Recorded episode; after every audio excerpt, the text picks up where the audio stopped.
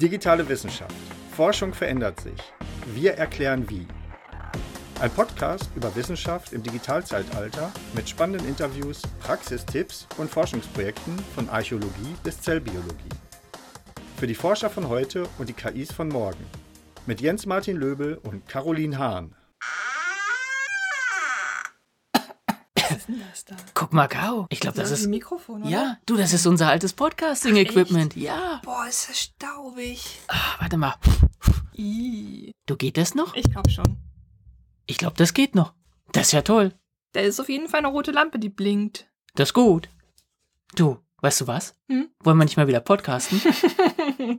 Gute Idee, Jens. Super. Hallo und herzlich willkommen. Hi.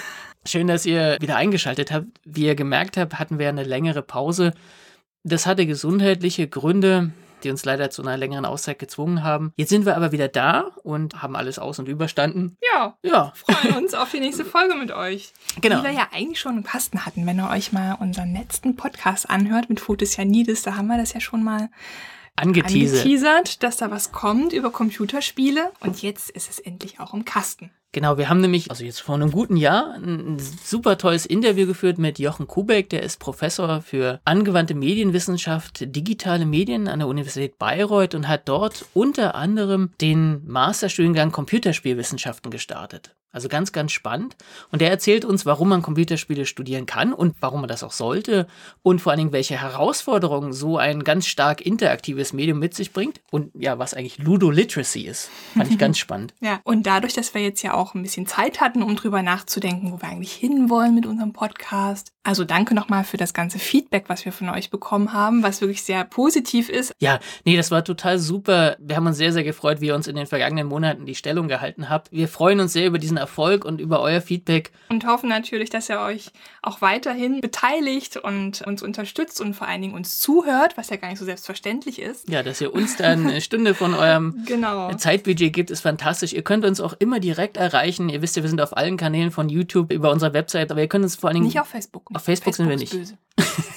Nein, aber wir sind vor allen Dingen bei Twitter. Und ihr könnt uns direkt dort am schnellsten erreichen. Oder ihr könnt uns natürlich eine, immer eine E-Mail schicken an redaktion.digitale-wissenschaft.de. Genau. Übrigens könnt ihr uns jetzt auch eine E-Mail an news@digitale-wissenschaft.de schicken, denn wir wollen die nächsten Podcasts, die so kommen, wir planen so vier große im Jahr, also alle drei Monate ein Interview und dazwischen gibt's natürlich auch immer noch kleine Specials, wo wir so ein Thema nochmal näher beleuchten können. Also wenn ihr da auf dem Laufenden bleiben möchtet, könnt ihr A auf Twitter gucken und natürlich euch jetzt für einen Newsletter anmelden. Genau. Wen das jetzt aber alles zu viel ist, der kann uns nach wie vor einfach abonnieren, zuhören und ihr kriegt dann automatisch die neue Folge, wenn sie verfügbar ist. Es ist nur eins der vielen Zusatzangebote, die wir starten. Caro hat es eben schon gesagt, unser erstes großes Special wird sein, wir haben viel über Formate nachgedacht und wir haben uns ein neues Format ausgedacht, nämlich wir haben von diesen Interviews, die wir gemacht haben, so viel Material und so viel Tolles, dass wir bestimmte Bereiche mal rausnehmen, die es gar nicht in die Hauptfolge geschafft haben und die wollen wir einfach mal euch näher vorstellen in einem Format, was wir Versatzstücke nennen und dort einfach mal auf ein Thema tiefer eingehen, zusammen mit dann Interview-Ausschnitten, die wir geführt haben. Genau, und immer natürlich auch unter Hinweisen auf verwendete Softwares, also dass ihr da auch so ein bisschen für euer eigenes Studium Dinge rausziehen könnt, die man jetzt vielleicht nicht unbedingt in der Vorlesung hört. Was noch neu ist, sind Stellenanzeigen, die ihr auf unserer Website finden könnt. Das ist natürlich für Berufseinsteiger wunderbar, dass man da auch mal gucken kann, was kann ich denn überhaupt tun mit digitalen Methoden, beziehungsweise wenn ich Studiengänge mit digitaler Ausrichtung studiere, wo kann ich denn arbeiten? Also da lohnt sich auf jeden Fall ein Blick. Genau. Job News, Features, neue Formate. Damit starten wir ins neue Jahr. Wir danken euch, dass ihr uns die Treue gehalten habt. Jetzt legen wir aber einfach erstmal los mit dem Interview, das wir mit dem Jochen Kubek geführt haben letztes Jahr. Wie immer kriegt ihr auch hier alle Links, das Transkript etc. auf unserer Webseite. Könnt euch also alles nochmal in Ruhe anschauen hinterher und nacharbeiten. Fleißig, fleißig. Ja, wir sind für jedes Feedback dankbar und freuen uns schon mit euch aufs nächste Mal, wo wir dann in die Museumskunde gehen und mal schauen, was denn das Digitale mit, ja, Ausstellungen, Museen, mit dem Archivieren macht und was man überhaupt jetzt virtuell ganz toll Neues machen kann. Jetzt wünschen wir euch aber erstmal viel Spaß mit Jochen Kubeck in Bayreuth im schönen Frankenland. Stellt euch gedanklich vor, es ist schon Sommer und ihr sitzt gemütlich im Keller und spielt Computer. So zumindest das Vorurteil, aber das wird Jochen ja gleich entkräftigen. Also viel Spaß. Wir freuen uns, dass du heute da bist. Hallo Jochen. Hallo Jochen. Hallo. Ja, starten wir doch einfach gleich mal. Du bist der Professor für angewandte Medienwissenschaft Doppelpunkt digitale Medien. Das ist ja ein, ein spannender Titel. Wie bist du denn zu den digitalen Medien gekommen? Oh, mh, ich habe ja Mathematik studiert und Informatik in den 90ern in Darmstadt. Ähm, da hatte ich natürlich schon Kontakt zu dem Digitalen, habe mich dann auch mit digitaler Musik, solchen Dingen beschäftigt. Äh, bin dann nach der Promotion, da ging es um ähm, Themen wie Internet, ähm, ähm, die Informatik an der Humboldt-Uni gekommen. Und da haben wir halt sehr viel digitale Medien gemacht. Also Medieninformatik würde man heute sagen, aber wie das in der Humboldt-Uni damals so üblich war, halt sehr stark mit kulturgeschichtlichem Einschlag. Und gleichzeitig habe ich eine Menge Medienprojekte gemacht. Also ich habe Audio aufgenommen, ich habe ähm, Texte gesetzt, ich habe Bilder bearbeitet, das haben wir in der Lehre ja auch gemacht. Und dann als 2008 die Stelle ausgeschrieben war, habe ich mich beworben. Ich war ja eigentlich so auf der Idee, dass ich irgendwie in der Informatik, Fachdidaktik, also Lehrerausbildung, ähm, dann irgendwo eine Stelle kriege. Und dann haben die mich hier genommen als jemanden, der über digitale Medien sprechen kann. Das lag an meinem kulturwissenschaftlichen Hintergrund, also dass ich in der Geisteswissenschaft äh, mich einbringen kann, aber gleichzeitig auch die praktischen Kompetenzen hat, das hier mit den Studierenden aufzubauen. Die Medienwissenschaft in Bayreuth ist ja sehr praxisnah, also wir haben ja sehr starken Anwendungsbezug ähm, und das passte damals gut in den Studiengang. Und in der Zeit war der damalige Präsident der Meinung, man müsse alles angewandte XY nennen. Also die gesamte Informatik heißt die angewandte Informatik. Was nicht, es gibt auch die theoretische Informatik unter diesem Label. Also das war einfach ein Branding von jemandem, der von der Fachdisziplin keine Ahnung hatte. Die angewandte theoretische Informatik. Genau, die angewandte Informatik, äh, Theorie. Ähm, so, und deswegen gibt's die AI, heißt die hier netterweise, also was nicht Artificial Intelligence, sondern angewandte Informatik ist. Und in diesem Jahr äh, fünft, als der diese Idee hatte, musste dann auch diese Stelle nicht digitale Medien, sondern angewandte Medienwissenschaft, Doppelpunkt digitale Medien heißen. Das ist sehr sperrig, aber wenn ich so lange Listen habe, stehe ich immer unter A. Also das ist sehr praktisch, wenn ich einen Netzantrag stelle, da muss ich nicht so leicht runter scrollen um meine Professur zu finden. Ansonsten bin ich meistens, ich sage mal, ich bin Professor für digitale Medien und das Angewandte, das lassen wir meistens weg. Aber es läuft ja sehr anwendungsorientiert. Das heißt, welche Forschungsschwerpunkte hast du, wenn das so breit ist? Ja, also ich habe angefangen tatsächlich so aus dem Berliner Profil herkommend, äh, damals hieß es Informatik und Gesellschaft, Medien und Gesellschaft mhm. zu betreiben und diesen Anwendungsbezug also ich habe gemacht Visual Effects im Film, die ganzen Mediengestaltungsaufgaben, äh, aber dann recht früh auch interaktive Medien, gerade auch Medienkunst, weil ich dachte, das käme mir besonders gut an, dass man interaktives Theater, der Studiengang äh, Theater und Medien, da habe ich auch angefangen. Interaktionsdesign heißt das in anderen Standorten. Habe dann aber festgestellt, dass das den Studierenden, die hier waren, nicht so gut gefallen hat. Also das war ihnen zu technisch. Mhm. Ich habe dann auch Programmierkurse gegeben und so Processing und Pure Data und Arduinos, also das, was man üblicherweise heute im Interaktionsdesign auch macht. Hm, hatte auch so ein paar Leute, die das wirklich mochten, aber viele, die das eher so als Leidensweg begriffen haben und als eigentlich Umleitung auf ihrem Weg äh, zu ihrer Vorstellung, was Theater ist. Dann habe ich das sein gelassen und wir haben den Studiengang Medienwissenschaft, Medienpraxis aufgemacht, also Bachelorstudiengang. Und da haben wir uns dann auf Computerspiele konzentriert. Damit haben wir auch ein neues Klientel angezogen. Das war viel sichtbarer schon in der Bewerbungsphase, weil das in dem Modulplan entsprechend ausgeschrieben war, dass es dann jetzt hier Spielegeschichte gibt und Ästhetikveranstaltungen, sodass wir jetzt inzwischen auch sagen können, dass wirklich eine Menge Studierende nach Bayreuth kommen, um sich mit Computerspielen zu beschäftigen und das nicht dann als überraschendes Element sehen. Das Interaktionsdesign ging darin auf, also dass man so mhm. Interface-Design macht, aber die eigenen künstlerischen Veranstaltungen, die machen wir jetzt einfach nicht mehr. Einfach so, weil es marktabhängig war. So, und auch die ganze Forschungsfragen, da geht es dann um Geschichte, Ästhetik und Theorie. Das, was also Medienwissenschaft üblicherweise macht, äh, bezogen auf Computerspiele. Das wäre jetzt der Forschungsschwerpunkt und das ist ja ein Riesenfeld was gerade in Deutschland nicht so intensiv beackert wird. Also vor allem im Mittelbau. Es gibt sehr viele so Mitarbeiterstellen, die promovieren oder manche vielleicht auch habilitieren, mhm. aber die in der Regel nicht verstetigt sind, sodass die Game Studies, also nennt man ja diese geisteswissenschaftliche Beschäftigung mit Computerspielen, im Wesentlichen eine Veranstaltung des Mittelbaus ist, mit wirklich immer wechselnden Namen und Gesichtern, weil es keine Aufstiegs- und Karrieremöglichkeiten gibt. Es gibt kaum Stellen. Also jetzt fängt es so ein bisschen an, dass Juniorprofessuren ausgeschrieben werden, so für den Postdoc-Bereich, äh, oder die ein oder andere Stelle dann verstetigt wird, die sich damit beschäftigt. Und meine Stelle heißt ja auch nicht Computerspiele, sondern mhm. angewandte Medien, digitale Medien. Ich hätte ja auch was ganz anderes machen können, aber das war dann so irgendwann mal die Fokussierung in der Lehre und dann auch in der Forschung ähm, die sich hier sehr gut ausgezahlt hat, weil das natürlich auch so ein Branding ist, was man jetzt in der Uni Bayreuth langsam auch verbindet. Mhm. Gibt es das in anderen Ländern häufiger? Also Skandinavien ist ja stark im Bereich, weil Espen Arthas da schon in den Nullerjahren, also 2000, hat er seinen Cybertext äh, veröffentlicht. Und da gibt's eine Menge, entweder Studiengänge, aber auch eine Menge Arbeiten, die von daher kommen. In Amerika gibt's an manchen Unis tatsächlich dann auch so Game Studies. Deutschland, muss man dazu sagen, ist halt dann auch ein Land mit so einem starken bewahrpädagogischen Einschlag, was Medien angeht. Mhm. Und also als ich 2009 angefangen habe, haben wir ganz bewusst das auch interaktive Medien genannt, weil weil Computerspiele hätte man damals gar nicht draufschreiben können, mhm. weil das war ja der Höhepunkt der Killerspieldebatte und die Frage, muss sowas jetzt auch noch mit Ministeriumsmitteln bezahlt werden, die stand durchaus im Raum. Also haben wir es so verschlüsselt, wie viele andere auch. Also es gibt ja ganz viele, dann nennt es Interactive Entertainment äh, und ganz viele nennen es auch Games, weil sie das Wort Spiel nicht in den Mund nehmen wollen. Mhm. Also dann heißt es halt Game Engineering, also so eine englische Bezeichnung. Was es gibt, sind in vielen Studiengängen halt dann mal ein Kurs, eben getragen von diesem engagierten ähm, Mitarbeiter oder Mitarbeiterin, der oder die gerade dazu promoviert. Und dann gibt es den Kurs mal und wenn der oder die dann weg ist, dann gibt es den vielleicht nicht mehr oder dann macht es irgendjemand anders. Also die Begeisterung ist ja immer recht groß und auch so ein Graswurzelengagement aber es fehlt an verstetigten Stellen, die dann einfach auch so eine gewisse Kontinuität reinbringen und Forschungsprogramme aufbauen und äh, durchführen können. Das ist interessant. Du habt ihr es ja hier in Bayreuth geschafft, so ein rundum sorglos Paket zu etablieren, was auch wirklich ein Novum ist in Deutschland. Also ihr habt ja nicht nur den Bachelor, sondern es gibt ja seit 2015, 2015 den Master Computerspielwissenschaften und seit diesem Jahr kann man jetzt auch promovieren dazu. Mhm. Ähm, und dazu gibt es hier auch noch eine Fülle von äh, begleitenden äh, Veranstaltungen und ja, studentischen Initiativen. Wie habt ihr das denn geschafft, das so aufzubauen? Das ist tatsächlich gewachsen im Laufe der Zeit. Die erste Spielgeschichtsvorlesung, da saßen sechs Leute drin. Das war eine freiwillige Vorlesung und entweder konnte man uns hören oder die Filmgeschichte und Filmgeschichte stand auch im Modulplan. Und da gab es halt so ein halbes Dutzend, die sich das gerne angehört haben. Und dann fing das an, dass man mal einen Game Jam macht. Da waren dann im ersten Game Jam vielleicht acht Leute da.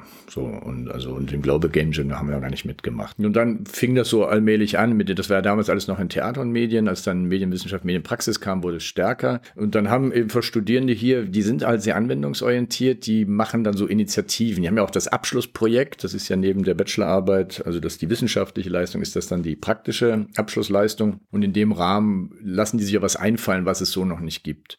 Und irgendwann, also entsteht dann so eine kritische Masse, die sich dann auch gegenseitig rekrutiert und ihren eigenen Nachwuchs dann mhm. zieht. Dann gab es eben so eine Magazinsendung, es gibt den Blog, die dann auch stärker äh, über Spiele schreiben. Äh, da gibt es die Cosplay-Werkstatt, dann hat ein Mitarbeiter den E-Sport stark gemacht, der sich aber inzwischen auch ziemlich selbst trägt. Und dann haben wir halt diese Game Jams, dann haben wir das Soundtracks-Konzert, was ich jetzt aus äh, Liebe zur Musik irgendwie mit einer Mitarbeiterin organisiere. Wir haben die Ausstellung Ausstellung für die Screenshots, die hier gerade auf dem Boden liegen und jetzt demnächst ausgehängt werden. Also wir haben viele äh, spielkulturelle Veranstaltungen. Wir haben eben eine Vortragsreihe, wo Leute von außen kommen und so ein bisschen über ihr Leben oder ihre Arbeit mit Computerspielen berichten, sodass wir diese drei Säulen haben. Wir haben halt äh, Forschung und Lehre, so das Klassische und Spielkultur als starke Säule, sodass sich auch das rumspricht, dass man hier eben nicht nur Computerspiele studieren kann, sondern man kann es auch ein Stück weit erfahren, eben nicht nur am Bildschirm, sondern welche so kulturellen Praktiken dazugehören. Welche Kompetenzen und Interessen bringen denn die Studenten am Anfang mit? Also müssen die schon programmieren können? Also im Bachelor nicht. Da kommen halt mhm. Schülerinnen und Schüler, die in der Regel so natürlich sehr medienaffin sind, die wollen aber was mit Medien machen. Dann gibt es ja bei uns diese Eignungsfeststellung als Auswahlverfahren. Also jeder, der sich bewirbt, kriegt dann ein Gespräch mit so einer Prüfungsgruppe, wo wir ja im Wesentlichen gucken wollen, ob die Leute hinreichend motiviert und auch geeignet sind, um zu uns zu passen beziehungsweise wir geeignet sind, um zu deren Vorstellungen zu passen. Also wir machen hier keine Journalismus, wir machen kein Marketing. Es gibt natürlich welche, die sagen, ich sehe mich mal als äh, irgendwie eine Öffentlichkeitsarbeit bei einem Online-Unternehmen und dann und da will ich jetzt alles mich drauf spezialisieren und sie sind ja so gut im Journalismus und dann sagen wir mal, nö, sind wir nicht. Und dann tut man überhaupt keinen Gefallen, wenn man die aufnehmen mhm. würde. Mhm. Also diese Eignung ist wirklich in beide Richtungen gemeint. Und da guckt man so Reflexionsfähigkeit. Also wie denken Menschen über ihr Medium nach, wie sprechen sie darüber? Aber da es kein Schulfach ist, fragt man keine Fakten ab. Mhm. So, vielleicht mal, kennen Sie mal einen Film, der älter ist als zehn Jahre, ist eine beliebte Frage. Man ist überrascht, wie die merkwürdige Antworten da manchmal kommen. Aber in der Regel geht es einfach darum, ob die Leute ihr Medienkonsum in irgendeiner Form reflektieren. So, und dann fragen wir natürlich auch, was sie für praktische Eignungen haben. Da gibt es im Digitalen wenig. Also es gibt viele, die haben halt mal Bildbearbeitung gemacht oder vielleicht auch mal mit Audacity irgendwas aufgenommen mhm. und manchmal so diesen Informatikunterricht in der Schule gehabt, der aber doch sehr rudimentär ist. Wir sagen halt, wir bringen ihnen Programmieren ja dann bei, also so die Grundlagen. Wir bilden aber auch nicht die Programmierer aus. Wir bilden hier Menschen aus, die später mit Programmierern zusammenarbeiten können. Also sie kennen den Workflow, die kennen die Begriffe, die kennen die Tücken der Softwareentwicklung, die eben nicht sehr geradlinig läuft, sondern ja dann doch so ein iterativer Prozess ist. Mhm. Und die müssen später mit denen zusammenarbeiten können. Aber bei uns sind ja eher so die Game Designer, die dann zum Einsatz kommen und die sich die dann die Informatiker suchen. Es gibt natürlich auch immer Studierende, die dann Kombifach Informatik wählen und die sich dann auch da stärker irgendwie mit auskennen und die auch imstande sind, Spielprototypen zu entwickeln, aber das wird nicht vorausgesetzt. Also die Grundvoraussetzung ist, dass man mehr ist als nur ein Zocker, weil wir die tatsächlich auch alle ablehnen. Es gibt mhm. ja eine Menge engagierte Jungs, die uns dann stolz berichten, wie gut sie in welchen Spielen sind. Ähm, aber das ist halt keine Qualifikation. Ja gut, ich kann mir das gut vorstellen. Die sitzen den ganzen Tag und spielen und dann sagen die Eltern, Junge, du hast ein Abi, jetzt mach mal was draus. Guck mal, da kriegst du sogar ein Diplom dafür. Ja. Weil diese Vorstellung Vorstellung ist, äh, hier kriegt man fürs Computerspielen Diplome. Und in den Seminaren würden wir auch bevorzugt spielen. So, ja, oder ich habe ganz viele so Interviews beantwortet. Daddeln im Hauptseminar war in der Süddeutschen so eine Überschrift. Und das müssen wir immer korrigieren, dass es natürlich ein medienwissenschaftlicher Studiengang ist, auch der, also im Bachelor also sehr stark. Da geht es um Theorie. Also wir reden über Spiele. Wir erwarten auch, dass die Leute ihr Medium kennen. Also die sollen natürlich spielen, aber nicht bei uns. So in der Literaturwissenschaft, da liest man auch nicht gemeinsam Thomas Mann, sondern man sagt, das lest ihr zu Hause und wir sprechen mal drüber. Mhm. So, und das muss man den Leuten beibringen. Und wenn man dann das Gefühl hat, da kommt jemand, der weiß zwar alles von seinem Spiel, aber jede Frage über kulturelle Wechselwirkungen von Spielen ist erstmal so, was, da gibt's was, ist mir egal, ich will doch einfach nur spielen. Und solche Leute, mit denen kann man ja natürlich auch nicht zusammenarbeiten. Und das ist so die Grundkompetenz. Und das andere ist natürlich, also es ist nicht schlecht, wenn man sich in formalen Systemen ein bisschen auskennt, weil wir ja Kurse zum Programmieren haben, mhm. aber es ist ja nicht der zentrale Kurs. Ähm, zentral ist tatsächlich so eine Beschäftigung aus vielen Facetten mit dem Medium.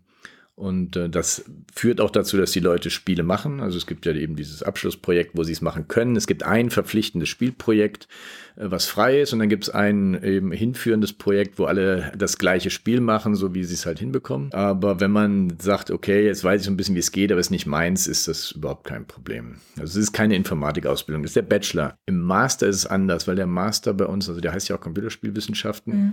eine Kooperation der Medienwissenschaft und der Informatik ist. Und das ist nicht halbe halbe, aber je nachdem, wie man sich das eintakten möchte. Es gibt einen verpflichtenden Informatikanteil und einen fakultativen, aber da kann man dann nicht nicht sagen, ja, das mit dem Computer programmieren will ich nicht, weil das also ein integrativer mhm. Bestandteil mhm. ist. Auch da werden nicht alle die Programmierer, aber die müssen sich viel stärker mit der technischen Seite beschäftigen, als wir das im Bachelor erwarten. Und das ist vielleicht auch das Besondere in Deutschland, diese Kombination aus Medienwissenschaft und Informatik. Es gibt Studiengänge, die sich klar mit der Informatik beschäftigen. Es gibt gerade an privaten Hochschulen diese Games Design-Studiengänge, also wo man die Entwicklung von Spielen lernt, wirklich als berufshinführend, um in der Industrie dann äh, einsetzbar zu sein. Dann gibt's eben keine Studiengänge, so reine geisteswissenschaftliche Studiengänge, die sich mit Spielen beschäftigen, so wie es Film Studies gibt, so jetzt nur Game Studies. Mhm.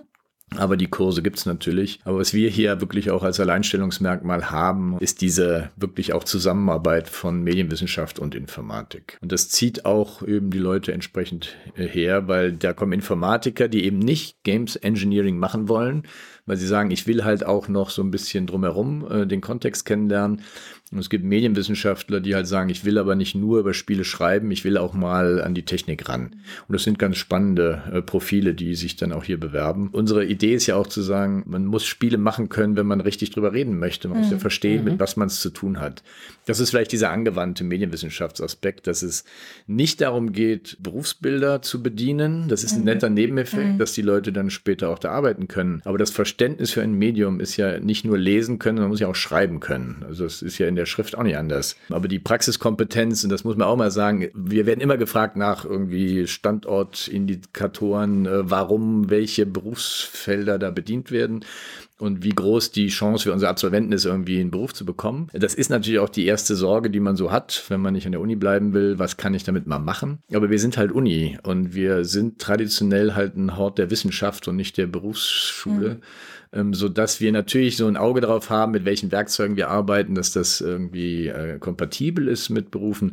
Aber wir sind eher dem Medium verpflichtet und nicht der Industrie so dass wir uns bemühen, Kompetenzen aufzubauen, um ein Medium zu verstehen oder dem Medium nahe zu kommen oder Literacy da aufzubauen und nicht so sehr möglichst rasch in Produktivzusammenhänge in Computerspielfirmen eingebunden zu werden. Ich finde das einen ganz wichtigen Aspekt und auch einen, den wir in vergangenen Interviews, der sich immer wieder rausgestellt ja. hat. Du ist es ja hier sogar verstärkt gefallen, immer wieder, ihr habt einen ganz starken Praxisanteil, ganz starken Praxisaspekt und der ist offensichtlich essentiell. Aber was ist denn deiner Erfahrung nach, du bist jetzt ja schon knapp zehn Jahre? Neun Jahre. Neun Jahre. Neuneinhalb. Machst. Was ist denn äh, tatsächlich das, weil es sich ja doch unterscheidet von dem, wenn man klassisch an eine geisteswissenschaftliche Ausbildung denkt. Ja, da denkt man ja nur an Theorie und wir lesen Bücher und dann sprechen wir drüber. Was ist denn das Essentielle, warum es diese Praxisausbildung braucht und was kann die leisten und welche Kompetenzen muss man sich denn da eineignen eigentlich als, als digitaler Geisteswissenschaftler? Ich beantworte so eine Frage immer gerne mit diesem Literacy-Begriff. Mhm. Zu sagen, ich brauche drei Schichten. Ich muss erstmal entziffern können. Also man muss Buchstaben lesen lernen, so Grundschule. Dass man erstmal überhaupt in der Lage ist, Buchstaben in Wörter umzusetzen. Bei bezogen aufs Spiel, man muss so ein Spiel überhaupt erstmal spielen können. Also die Rezeption von Spielen klingt so trivial, der zocken kann jeder überhaupt gar nicht. Also es gibt eine Menge Spiele, die vielen Menschen einfach nicht zugänglich sind. Da gibt es verschiedene Gründe. Das sind nicht nur Kompetenzen, irgendwie Hand-Auge Koordination oder Feinmotorik, sondern auch technisch, auf die man kommen kann. Alte Spiele, die irgendwie nicht mehr zur Verfügung stehen, also im Gegensatz zu Texten, die sich viel einfacher aufheben lassen als digitale Medien. Es gibt verschiedene Faktoren, die das Entziffern erstmal schwierig machen die Verfügbarkeit, aber dann auch tatsächlich das Verstehen und das Spielen können. Die nächste Ebene ist das Verstehen und dann kommt man auf diese Wechselwirkungen einordnen, überhaupt wissen, was äh, dieses Medium, was da vor mir ist, versucht einem mitzuteilen. Wenn wir die Analogie nehmen aus der klassischen Textforschung, da geht's halt das, was die Schule in der Oberschule macht, also Textsorten kennenlernen, den Unterschied zwischen Bericht und Roman und Gedicht und Drama irgendwie benennen und vielleicht auch analysieren können. Sein gesamtes Schulleben lernt man Literacy aufzubauen, äh, lesen und schreiben können. Erstmal lesen und verstehen können. So, und dann als drittes das Schreiben, also das Hervorbringen. Auch das übt sich bei Texten auch seit Anfang an. Erstmal Buchstaben schreiben, später einfache Texte, dann kompliziertere Texte. Das ist natürlich ein Hinweis darauf, unsere gesamte Kultur ist sehr textbasiert. Ist auch verständlich, wenn man sieht, was man damit alles anstellen kann. Mhm. Bei anderen Medien, also sagen wir mal Bildmedien, merkt man inzwischen einen zumindest in sowas, sowas wie eine wohlwollende Beschäftigung, auch in der Schule. Ich kenne das also aus meiner Schulzeit jetzt nicht, aber zumindest, also man spricht mal über Bilder, meistens im Zusammenhang mit Werbung. Äh, man bringt auch mal Bilder hervor, also dann macht man mal ein Foto oder macht mal einen kleinen Film, sei es im Deutschunterricht oder vielleicht in so einer AG in der Freiwilligen. Da bringen Menschen auch schon einiges mit, also zumindest die, die zu uns kommen. Die haben auch viel Erfahrung. Und die haben dann auch schon sowas wie Visual Literacy, wenn man will. Bei Gaming, das heißt ja da in der Literatur Ludo Literacy, die Ludo Literacy beschränkt sich meistens aufs Entziffern. Also die, die kommen, die können halt spielen spielen. Irgendwie, die schaffen es, 25 Knöpfe auf einem Controller mit 10 Fingern so zu bedienen, dass sie das Richtige zum richtigen Zeitpunkt machen. Ja, genau, ihr lacht, aber also nicht wenige Anfänger, die gucken, nicht. ja, genau, die gucken dann immer auf die Füße oder also gerade im dreidimensionalen Raum, das ist kognitiv immens anstrengend, mhm. also auch immens belastend und für viele auch ein Grund zu sagen, nee, also so genau wollte ich es dann doch nicht wissen und dann schiebt man irgendwelche Juwelen oder Süßigkeiten auf dem Tablet hin und her. Das wird ja dann auch als Computerspielen gewertet, ist es ja auch, aber es ist natürlich doch irgendwie irgendwie eine andere Form. Das ist das eine, aber dann gibt es eine ganze Industrie, die behauptet, just games. Also wir wollen no politics, wir wollen ja gar nichts aussagen, es sind Unterhaltungsprodukte und es ist uns ganz egal, was die Gesellschaft davon hält. Wir wollen nur unterhalten und äh, euch möglichst viel Zeit für eure Dollars bieten, in denen ihr euch eben amüsiert. Und das ist ein Problem, wenn so ein gesamter Medienbetrieb sich einfach der Tatsache verweigert, dass er natürlich mit seinen Produkten irgendwie Aussagen trifft, die kulturell einzuordnen sind. Mhm. Aber das kann man jetzt historisch nachzeichnen, warum das so ist. Und äh, ich meine, vielen Produkten sieht man das ja auch an, die schreien sich ja förmlich an mit diesem, also ich bin nur ein Spiel, ich will nur nicht mehr sein. Aber das Medium selber ist ja davon erstmal unbelastet. Also es gibt A, Titel, die das auch ausnutzen. Es ist wie mit Comics. Also als Comics halt noch so für Kinder oder für Erwachsene so wirklich Unterhaltungsprodukte waren, war ja auch die Ausdrucksmöglichkeit, nee, die war da, die Möglichkeit war da, aber die, also das Ausdrucksrepertoire war sehr beschränkt. Mhm. Und es hat sich dann irgendwie ab 70er, 80er Jahren dann entwickelt zu diesen Graphical Novels und plötzlich ist das ja irgendwie auf Augenhöhe mit Literatur. Manche dieser Werke zumindest wird auch akademisch ernster genommen und eben nicht mehr so, ja, Comics sind diese Bildergeschichten, sondern man sieht, dass es da Ausdrucksmöglichkeiten gibt, die andere Medien in dieser Form nicht haben. Und es ist bei Computerspielen auch. Also es gibt Ausdrucksmöglichkeiten, die in anderen Medien deutlich schwerer fallen. Aber das zu erkennen, da im Prinzip auch dafür zu sorgen, dass das anerkannt wird, ist viel Arbeit. Viele sind für die Spiele halt das, was man aus der Werbung kennt. Und das mhm. sind dann eben diese Vergnügungsprodukte. Und das ist so diese zweite Ebene, dass man Literacy hat, dass man diese Zusammenhänge überhaupt mal benennen und einordnen kann. Und dann gibt es die dritte Ebene, dieses Hervorbringen, was ich ja eben schon mal sagte, dass es das Verständnis fürs Medium fördert, dass ich eben auch schreiben kann. Und man, es gibt auch Studien, man liest auch anders, wenn man schreiben kann. Also es ist nicht so, dass man das voneinander trennen könnte und man sagt, wir bilden jetzt nur Lektoren aus, aber wir haben noch nie eine Zeile geschrieben. Nee. Mhm. Wenn man in der Lage ist, Buchstaben und Wörter und Sätze hervorzubringen und eigene, dann strukturieren sich auch die eigenen Gedanken anders. Also zumindest das sprachliche Denken funktioniert so, aber wenn man das aufschreibt, dann denkt man auch in anderen Sätzen und in anderen Wörtern, die man dann kennengelernt hat. Und das ist bei anderen Medien auch so. Auch man guckt auch Bilder anders an, wenn man mal selber versucht hat, eins zu malen oder zu fotografieren. Und das ist natürlich auch bei Computerspielen so. Auch da schaut man Werke anders an, eben vielleicht in Bezug auf, was haben die sich dabei gedacht, das so zu machen und was will das mir sagen und manchmal will es das vielleicht nicht und dann sieht man auch die technischen Limitierungen und mhm. man sieht die Herausforderungen, die da verstanden oder die Wahl, die man hatte und so. Man schaut sich die Werke anders an, manchmal entspannter, manchmal aber auch wissender. Und es ist nicht mehr so eine Mystifizierung dessen, was da geschehen ist. Mhm. Und das ist ja unser Grund, warum wir diesen Wert äh, auf die Anwendungsorientierung legen. Im Filmbereich ja auch. Die müssen ja auch Filme drehen bei uns, also zumindest im Bachelor. Und oder doch ein Filmprojekt müssen sie machen oder ein Audioprojekt, ein Soundprojekt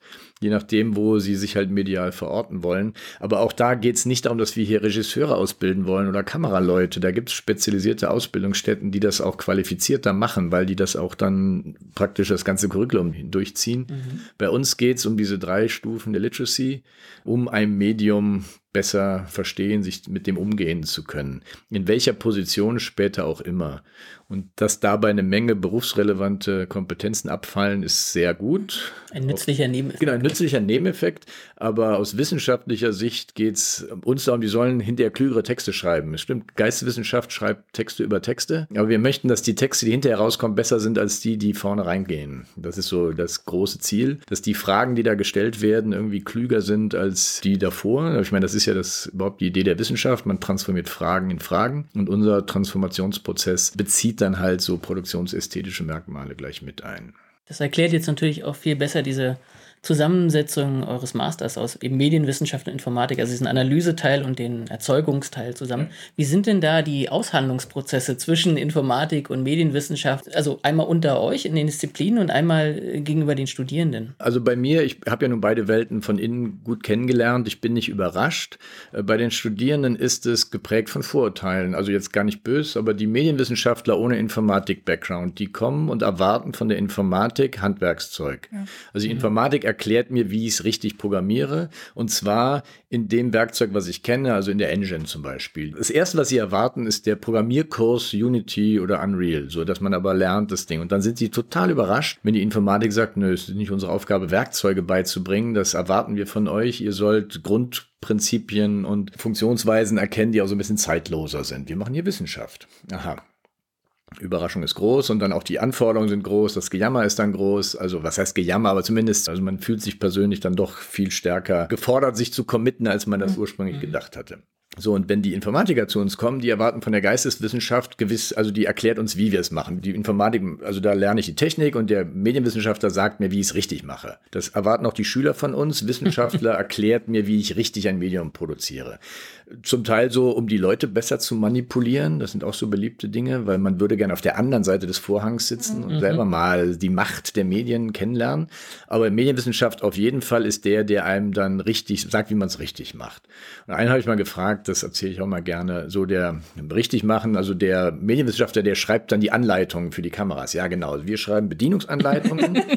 Ähm, aber dann später auch so, also Sie müssen jetzt Obersicht wählen, aber genau drei Sekunden und dann mit einem Linksschwenk dahin. Und was können wir wissenschaftlich begründen? Weil ich verstehe die Erwartungshaltung, mhm. die Informatiker erwarten das auch. Und dann so wie, wir müssen Texte lesen von Menschen, die schon 100 Jahre tot sind. Warum? Was bringt mir das denn für mein nächstes Projekt? Das ist die Anforderung, weil beide Seiten überhaupt nicht verstehen, was die andere macht. Und Schüler verstehen nicht, was Wissenschaft ist. Äh, Schüler hoffen, dass Wissenschaft ihnen gesichertes Wissen geben, mhm. um ihre Handlungen zu rechtfertigen. Aber die denken in Handlungsprozessen. Die kommen auch alle wegen der Praxis und nicht wegen Erkenntnisgehalt oder Bildungszielen. Das ist viel zu abstrakt. Und wenn man zwölf Jahre Schule hinter sich hat, ist das auch absurd zu meinen, dass Schüler noch so ein Ideal verfolgen, dass sie hier persönlichkeitsentfaltend arbeiten. Mhm. Die wollen einen guten Job. Also es geht darum zu funktionieren in der Gesellschaft, also einen Platz zu finden im Arbeitsmarkt und das bitte mit wissenschaftlichem Beistand, also mit so einer Sicherheit des gesicherten Wissens. Ja. Mit Jodeldiplom. Ja, genau, mit Diplom. Und äh, das, also das ist so ein Vorteil gegenüber der Wissenschaft. Und dann gibt es eine Gesellschaft, die erwartet von den Medien, also ganz oft werde ich zu Interviews angefragt, soll ich über irgendwelche Wirkungen reden, was Twitter mit den Menschen macht. Gerade kürzlich soll E-Sport ein Wahlpflichtfach in der Schule werden. Es geht eigentlich immer um den Umgang von oder die Wirkung von Medien auf Menschen. Und dann hätten die auch gerne, gibt es dazu Umfragen und Studien, die belegen, dass mhm. Computerspiele Menschen teamfähiger oder intelligenter machen. Das ist dann vielleicht eher in der Psychologie. Genau, ja, wir sagen, also manchmal, wenn, je nachdem, wenn ich mir da gegenüber habe, sage ich halt, sehen Sie, wir sind eine Geisteswissenschaft, ja. keine Sozialwissenschaft. Ja. Eigentlich müsste man Kommunikationswissenschaft fragen. Die beschäftigen sich mit den Menschen, die die Medien nutzen.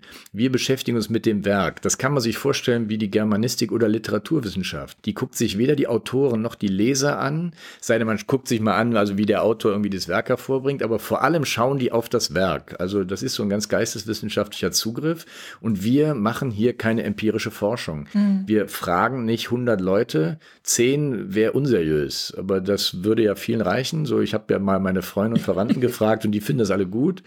Also um eine richtige, vernünftige Studie zu machen, das ist ja sehr aufwendig und methodisch nicht so einfach. Ähm, das braucht eine eigene Ausbildung, die wir nicht leisten. Wir haben aber auch als Dozenten die Erfahrung nicht. Wir machen das einfach nicht. Und wir gucken uns auch nicht an, wie nach zehn Stunden Computerspielen die Leute damit umgehen. Wir gucken uns das Werk an, was das eben für einen medialen Gehalt hat, was gibt es für Ausdrucksmöglichkeiten, wie ist die Geschichte, was, also sowas ist unseres. Wir schauen auf die Werke und nicht so sehr auf die Rezipienten. Und das ist Menschen erstmal schwer beizubringen. Also es überrascht die alle. Mhm die, diese Analogie zur Literaturwissenschaft, damit können wir das anfangen. Ach so, das war wie Deutschunterricht und so. Also ja, genau. ja, aber ich meine, wenn man die Analogie Schülern klar machen will, man muss ja in mhm. deren mhm. Welt reden. Ja, genau. Es ist wie der Sprachunterricht, ob das jetzt Deutsch, Englisch, Französisch war, wie die Philologien.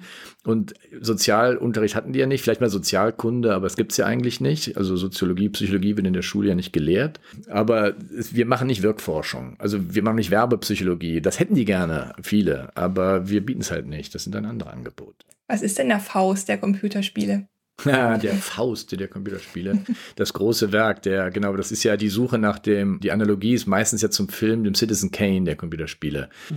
Ähm, den gibt's nicht. Also den großen Klassiker gibt's noch nicht. So ein Kanon, den man Genau, ja, Kanon ist die große Diskussion, aber mhm. auch, im Filmbereich. Also klar, mhm. es gibt so diese alten so die Mario-Spiele, die dazugehören, also diese Nintendo-Spiele. Also es gibt Spiele, die man kennen muss aus der Geschichte heraus, aber ein Spiel, also gleich auf dem Niveau von Faust würde ich es nicht verorten, aber so die Portal-Reihe ist ein ganz hervorragendes Beispiel, die auch als Spiele einfach gut funktionieren. Also was ich immer gerne zitiere, ist so Crusader Kings 2. Das ist eine Simulation des feudalen Mittelalters, mhm. ursprünglich Europa und dann inzwischen geht es bis Indien, ich glaube sogar bis China inzwischen. Das ist ein ganz systemisches Spiel, in dem man eben nicht eine Geschichte nacherzählt bekommt, sondern seine eigene alternative Geschichte erzeugt. Man fängt als irgendein Graf oder König oder Landbesitzer an und muss sich dann in den Irrungen, Wirrungen des äh, so einem feudalen System irgendwie umtun. Und das sind so Spiele, die funktionieren über eine längere Zeit. Man muss sich lange damit beschäftigen. Die bringen ihre eigene Geschichte hervor.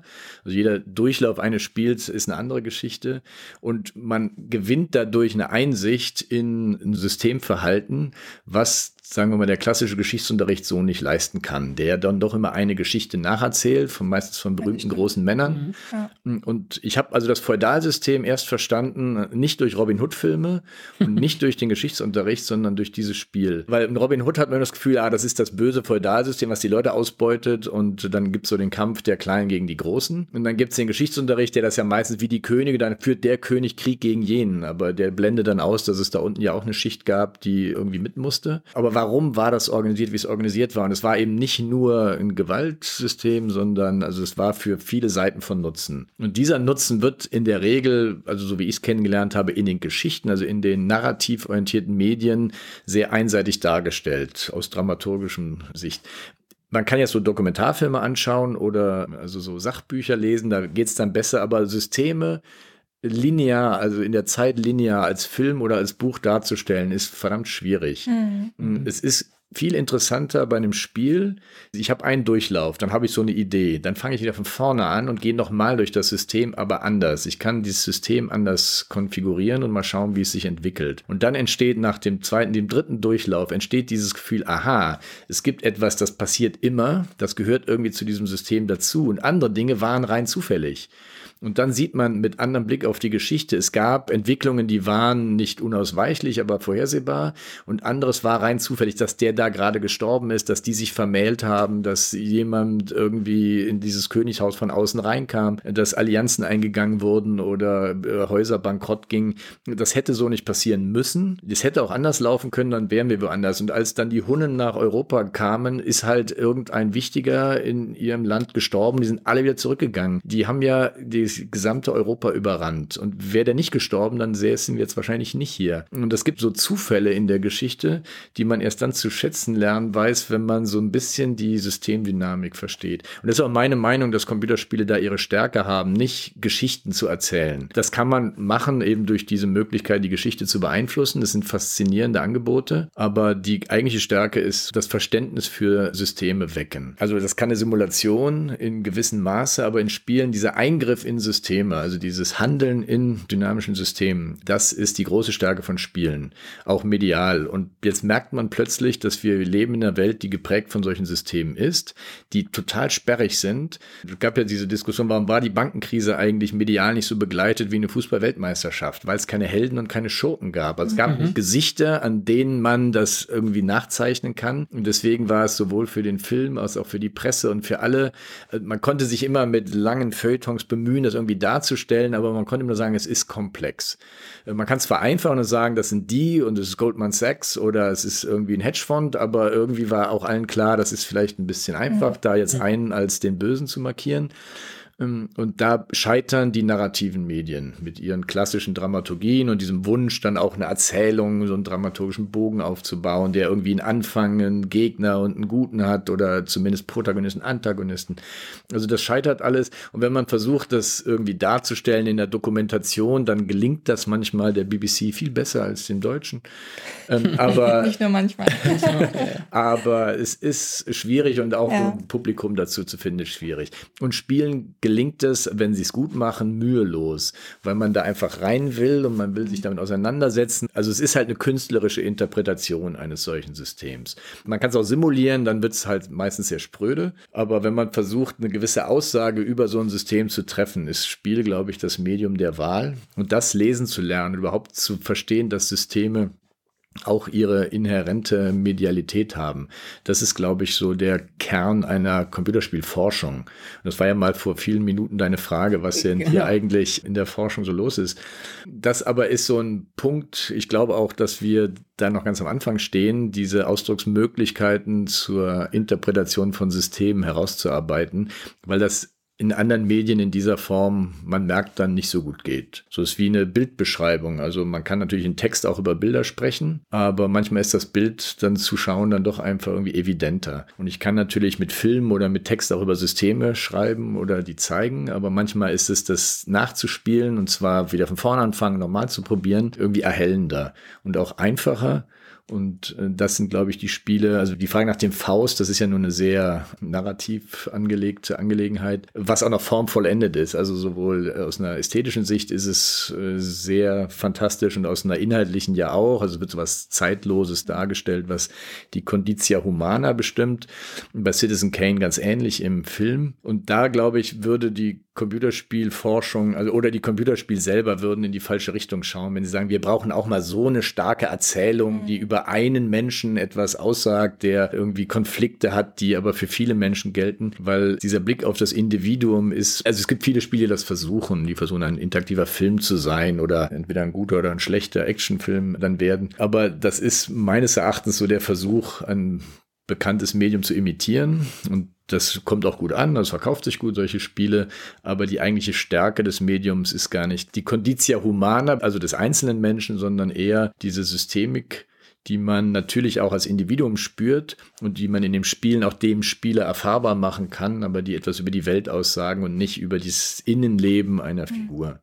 Aber kann dann ein Computerspiel vielleicht tatsächlich äh, zu einer wissenschaftliche Methode werden? Also nicht nur ein Medium, auf das man draufschaut, sondern auch mit dem man arbeitet? Das wäre dann der nächste Punkt. Es geht dann in den Bereich dieser dritten Stufe der Literacy, äh, mhm. Ausdrucksmöglichkeiten. Das gibt es im Film auch, dass man eben versucht mit Dokumentationen oder Aufzeichnungen wissenschaftlich verwertbare Quellen zu schaffen. Ich denke, dass Computerspiele so im Randbereich, wenn ich zu den Simulationen schaue, da werden Simulationen ja eingesetzt, um das Experiment abzulösen. Also es gibt Systeme, die so komplex sind, da kann ich nicht eine Theorie aufstellen, weil das so viele Parameter miteinander verwoben sind, das kann ich nicht in einfache Gleichungen packen. Ähm, so der Club of Rome war ja ganz berühmt, die Grenzen des Wachstums, äh, unabhängig von der Aussage, war das der Versuch, mit Hilfe eines dynamischen Systems, in dem Fall ja Differentialgleichungen, eine gigantische Prognose zu machen. So, und das klappt ganz gut, wenn man eine Simulation hat, um irgendwie etwas darüber auszusagen, wie entwickelt sich das System. Jetzt kann ich das machen bei Computerspielen, also sagen wir mal ein Fahrsimulator oder Flugsimulatoren. Da kann man ja lernen, wie entwickelt sich so das System Verkehr und äh, man kann das zur Ausbildung benutzen. Mhm. Das wird ja gemacht. Es gibt ja Flugzeugpiloten, die haben ja ihr Leben kein Flugzeug betreten vor ihrem ersten Flug und haben alles im Simulator gelernt. Die würden sich mit Händen und Füßen wehren, dass sie Computerspiele machen. Aber das liegt ja an deren Verständnis. Computerspiele ist ja das, was die Kinder spielen. Also das ist ja nicht so. Unterhaltungszeug. Wir machen aber hier also ernsthafte Forschung. Wenn man sich aber mal davon löst und sagt, Computerspiele sind eben nicht nur Unterhaltungsprodukte, sondern es ist eine Form der Simulation von Systemen, in die man eingreifen kann, kann. Im Gegensatz zur Wettersimulation, da gebe ich die Parameter ein, dann lasse ich das laufen und gucke mal, wie es sich entwickelt. Kann ich hier als Person eingreifen und die Parameter halt dann auch beeinflussen. So, wenn ich das Spielen zugestehe, dann gibt es die realistischeren Spiele, die versuchen, ein System so gut wie möglich zu simulieren. So gut, dass man eben lernt, wie man dieses System beherrscht und in echt das auch machen kann. Mhm. Bei Fahrzeugsimulatoren aller Art ist das gang und gäbe. Ähm, gibt es auch in anderen Bereichen, also diese ganzen Serious Games geht es ja auch dahin, dass man lernt, auch bis hin zu Verhandlungen. Also wie spreche ich mit Kunden, wie spreche ich mit Menschen vor Ort, wenn ich in einem fremden Land bin, also so Cultural Trainings und so gibt's ja alles. Und das wird auch als Spiel gleichzeitig wahrgenommen, weil man da Punkte sammelt und irgendwie, das ist eine Engine programmiert und es unterscheidet sich eigentlich nicht von anderen Spielen auch, nur dass die sie einen Wunsch haben, äh, damit Kompetenzen zu stärken, die man auch außerhalb dieser Welt braucht. Und das sind so Möglichkeiten, dass man Spiele einsetzt, um, sagen wir mal, Hypothesen bilden zu können. So wird sich das System entwickeln. Mhm.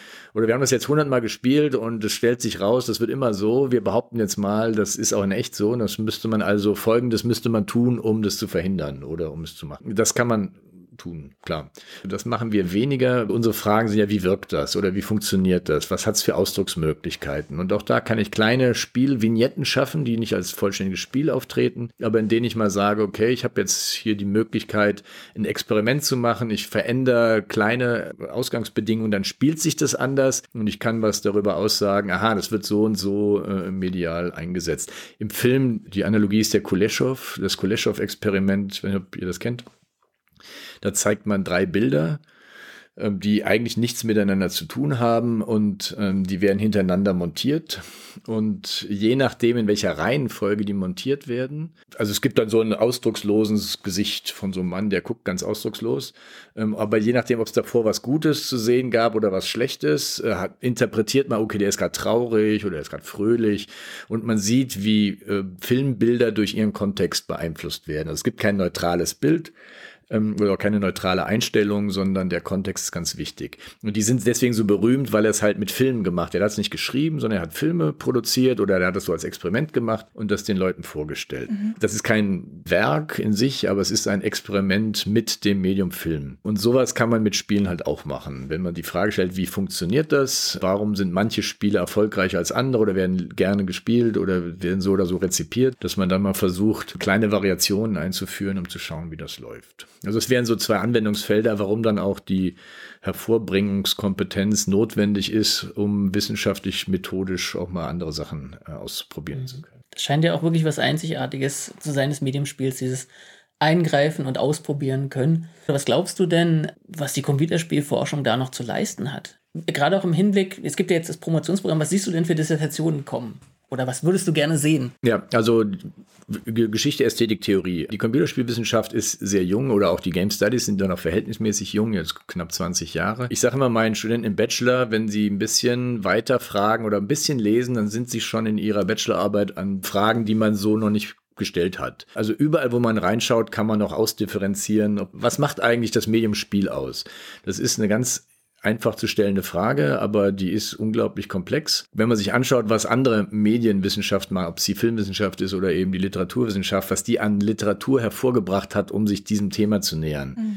Sei es aus narrativer Sicht, aus visueller Sicht, äh, vielleicht auch die Frage des Tons. Das fehlt uns ja alles noch oder es gibt es nur in Ansätzen. Und die Frage der Systemabbildung, wie kann man eigentlich Verständnis für ein System erzeugen oder ein System interpretieren? Äh, dazu gibt es praktisch noch nichts. Es gibt so diese Wahrnehmung, Wahrnehmung, aha, das ist es. Also Computerspiele sind ein systemisches Medium, das ist durchaus anerkannt. Aber wie funktioniert das eigentlich, wenn man da reinschaut? Was für Wahrnehmungen werden denn dadurch irgendwie stimuliert? Ist es sowas wie Bedeutungstrang? Kann ich ein System interpretieren, bevor ich es zum Computerspiel mache? Und wie mache ich das? Mit welchen Methoden?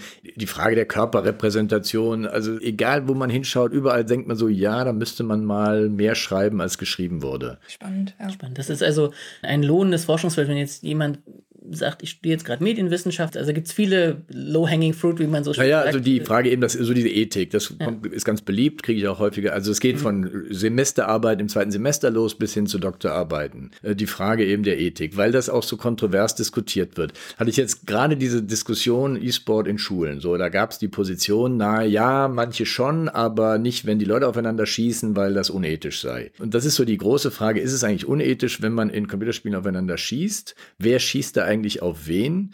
Äh, ist es zu vergleichen mit Kampfsportarten, wo ja Sportler aufeinander einschlagen? Ist das Ethik? Ja, das wäre in Ordnung, weil das ja regelbezogen ist, aber in Computerspielen, da geht es ja ums Töten. Jetzt kann man sagen, was ist mit Mensch ärger dich nicht? Da töte ich ja auch die gegnerischen Figuren. Mhm. Die Visualisierung ist eine andere. Aber was mache ich eigentlich? Welche Rolle hat eigentlich Visualisierung im Rezeptionserlebnis eines Computerspiels?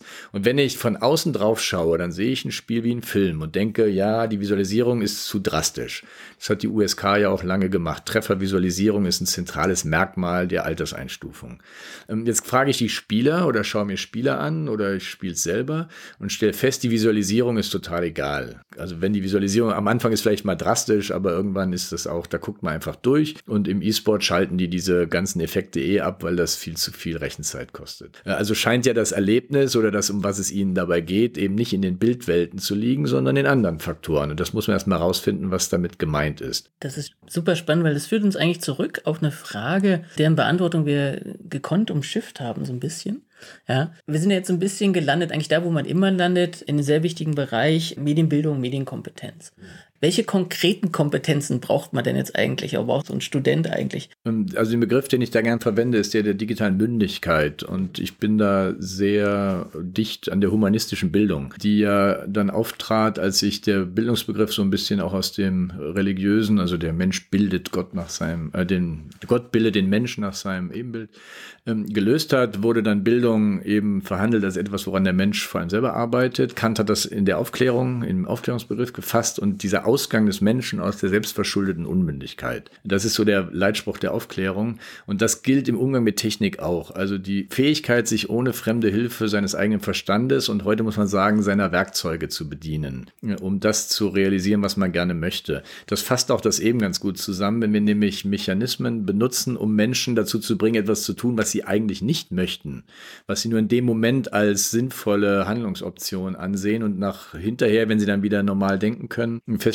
dass das vielleicht doch nicht so klug war und sich das dann irgendwie anders einreden. Das ist genau das Umwandern dieser Mündigkeit, indem ich mhm. die mal kurz außer Kraft setze oder ausnutze, dass jemand die noch nicht hat, sei es weil er zu jung ist oder zu wenig Medienkompetenz mitbringt. Aber dieses Ausnützen der Schwächeren, was die Industrie inzwischen ganz gut kann, manchmal zu ihrem Vorteil, häufig dann eben auch nur so begrenzt zu ihrem Vorteil, ist aber so das Oberziel, was ich ansetzen würde, was eben passt in den gesamten Mündigkeitsbegriff, der eben der nie besser formuliert wurde als äh, von Kant in seiner Schrift Was ist mhm. Aufklärung? Und dann kann man eben auch schauen, was bedeutet das konkret, dass jemand mit seinen Werkzeugen umgehen kann. Äh, da muss man natürlich so Bedienkompetenzen haben, aber das ist nicht das eigentliche Ziel, sondern das Ziel ist, dass man erstmal rausfindet, was will ich eigentlich machen? Was will ich erreichen? Was brauche ich, um mich so zu entfalten, wie mir das jetzt in dem Moment auch bei gutem Nachdenken als richtig und angemessen angemessen erscheint mhm. und sich dann fragen, mit welchen Werkzeugen kann ich das besser erreichen. Und dann wählt man seine Werkzeuge auch aus und da muss man entsprechend die Fertigkeiten mitbringen, die zu bedienen. Aber von den Werkzeugen anfangen und sagen, wird dir irgendwann schon mal helfen, ist, kann man machen, aber das vergisst man ja dann doch wieder. Aber es fängt letztlich an bei der Wahl der Werkzeuge. Da muss man erstmal kennen, welche es gibt. Äh, und dann kann man auswählen, wenn man weiß, was die machen, auswählen, was man hat und dann lernen, damit umzugehen und das einzusetzen.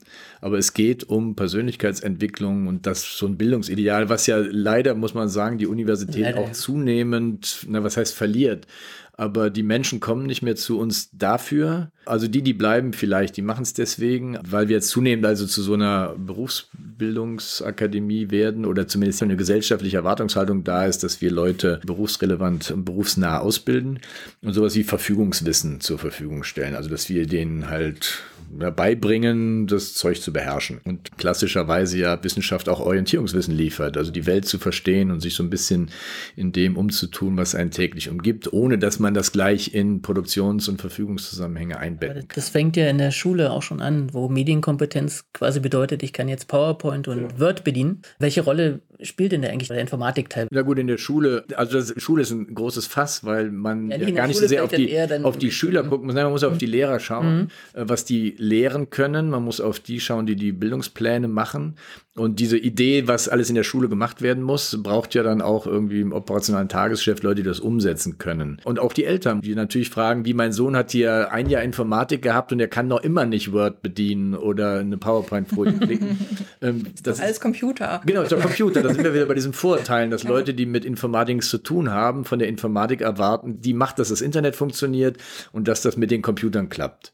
Also der Graben ist da verdammt groß und die Erwartungshaltung ist sehr unterschiedlich. Und die digitale Mündigkeit, da geht es halt doch, also muss man programmieren können, damit man versteht, wie algorithmische Systeme funktionieren. Das sagen ja die einen, das gehört einfach dazu. In der industriellen Revolution sollten die Leute die Naturkräfte beherrschen mit Maschinen. Also bringen wir ihnen bei, wie das mit den Naturkräften aussieht, im Chemie, im Physikunterricht. Die lernen dann irgendwie Ohmsche und äh, Kirchhoffsche Gesetze, damit sie grundsätzlich verstehen, wie eine Schaltung funktioniert und wie das mit dem Strom läuft. Das ist nachvollziehbar aus einer industriellen Sicht.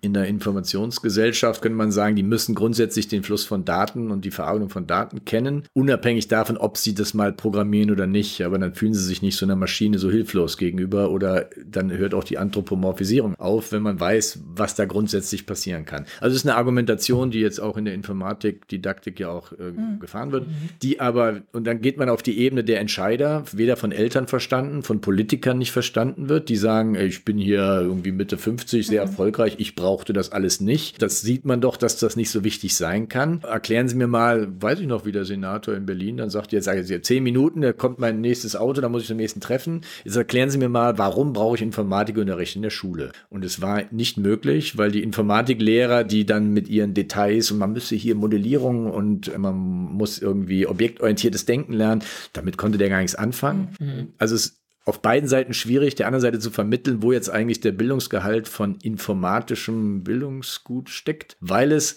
als Verfügungswissen zu abstrakt ist. Also ich muss auch nicht elektrotechnisch meine elektronischen Geräte reparieren können und ich muss auch nicht meine Systeme programmieren können. Also wenn ich aus dieser Verfügungssicht komme, brauche ich Leute, die das können, aber die Gesellschaft ist spezialisiert und ausdifferenziert, das muss nicht jeder können. Also muss auch nicht jeder die Verfügungsmöglichkeit haben, informatische Systeme zu bauen. Es geht aber nicht nur um Verfügung, es geht um Orientierung. Viel schwieriger, Beurteilung vor allen Dingen. Bitte? Beurteilung genau, vor allen Dingen. Ja. Ähm, das ist aber viel schwieriger zu vermitteln in Zeiten, wo es heißt, wir brauchen aber hier berufsrelevant, mhm. braucht eine Urteilskraft im mhm. Beruf. Ähm, das ist viel schwieriger zu vermitteln und deswegen so ein Satz wie, man muss sich informatischen Systemen einfach aufgeklärt und mündig nähern können, ist erstmal so, ja, ja, das kann man dann machen, nachdem man einen Job hat. Und die Zeit ja. haben wir jetzt leider nicht mehr. Genau. Das ist so ein bisschen. Das, so nice to have. Ja, genau, so schad nix, aber erstmal PowerPoint und dann reden wir mal über die Verarbeitung. Oder inwiefern PowerPoint das Denken und das Reden prägt. Darüber das redet man ja nicht. Genau, darüber reden nicht. Das ist interessant, aber wäre jetzt auch vielleicht Gegenstand eines Schulfachs, was sich mit Medienkompetenz beschäftigt, inwiefern Bullet Points äh, ja dann auch bestimmte Darstellungsformen hervorbringen und andere verhindern. Oder die Beschäftigung mit Texten oder mit Gegenständen über PowerPoint Power, gibt ja genügend so interessante Studien, aber das ist eben auch so ein Kuriosum in der Medienwissenschaft, aber letztlich völlig irrelevant, weil die Lehrer das auch nicht zur Kenntnis nehmen und die sind ja froh, wenn die überhaupt erstmal so eine saubere Bullet Point gespickte Foliensammlung hinbekommen, die Schüler. Und das ist das, aber wie jedes Medium oder jedes Werkzeug auch die Menschen prägt, die damit umgehen, ist dann doch wieder so in dem Bereich der Technikphilosophie verortet und wird erstmal als gar nicht relevant wahrgenommen, weil man doch erstmal das Werkzeug lernt und dann über sowas nachdenken kann, aber mhm. leider sind dann Weihnachts Weihnachtsferien und man hätte was anderes zu tun. Das leitet auch total gut über in den zweiten Teil meiner Kompetenzfrage, denn wir haben diesen Podcast ja, wir haben ja lange über den Namen nachgedacht und sind dann irgendwann bei digitale Wissenschaft gelandet, weil wir gucken wollten, was eigentlich das Digitale mit Forschung, Lehre macht, wie es unsere ja. Gesellschaft verändert und die Forschungslandschaft verändert und auch so ein bisschen Orientierung geben wollten. Und nun ist es ja ganz spannend, bei dir nicht nur die Professur hat das Digitale sogar im Namen.